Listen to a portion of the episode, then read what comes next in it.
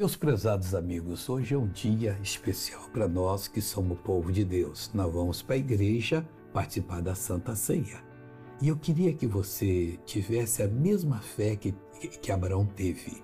O Abraão, você sabe, que estava velho, não tinha condição de ser pai. Mas até que um homem, às vezes, pode ser, naturalmente falando, né?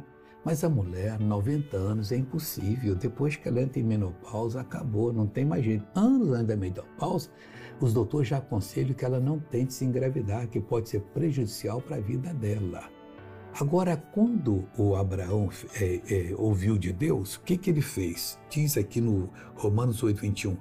Estando certíssimo de que o que, lhe, que ele tinha prometido também era poderoso para o fazer. Ele não deixou levar a incredulidade. Não, Deus me prometeu, Deus vai fazer. Ah, talvez pensar, mas minha mulher pode não vai morrer coisa nenhuma. E vai alimentar os seios dela, vai fazer o Isaac forte. Ainda viveu muitos anos ao lado dele. É assim que nós temos que viver, tá bom? Agora eu quero orar com você, Pai, em nome de Jesus. Eu oro por essa pessoa que também está certíssima de que aquilo que o Senhor prometeu, o Senhor vai fazer.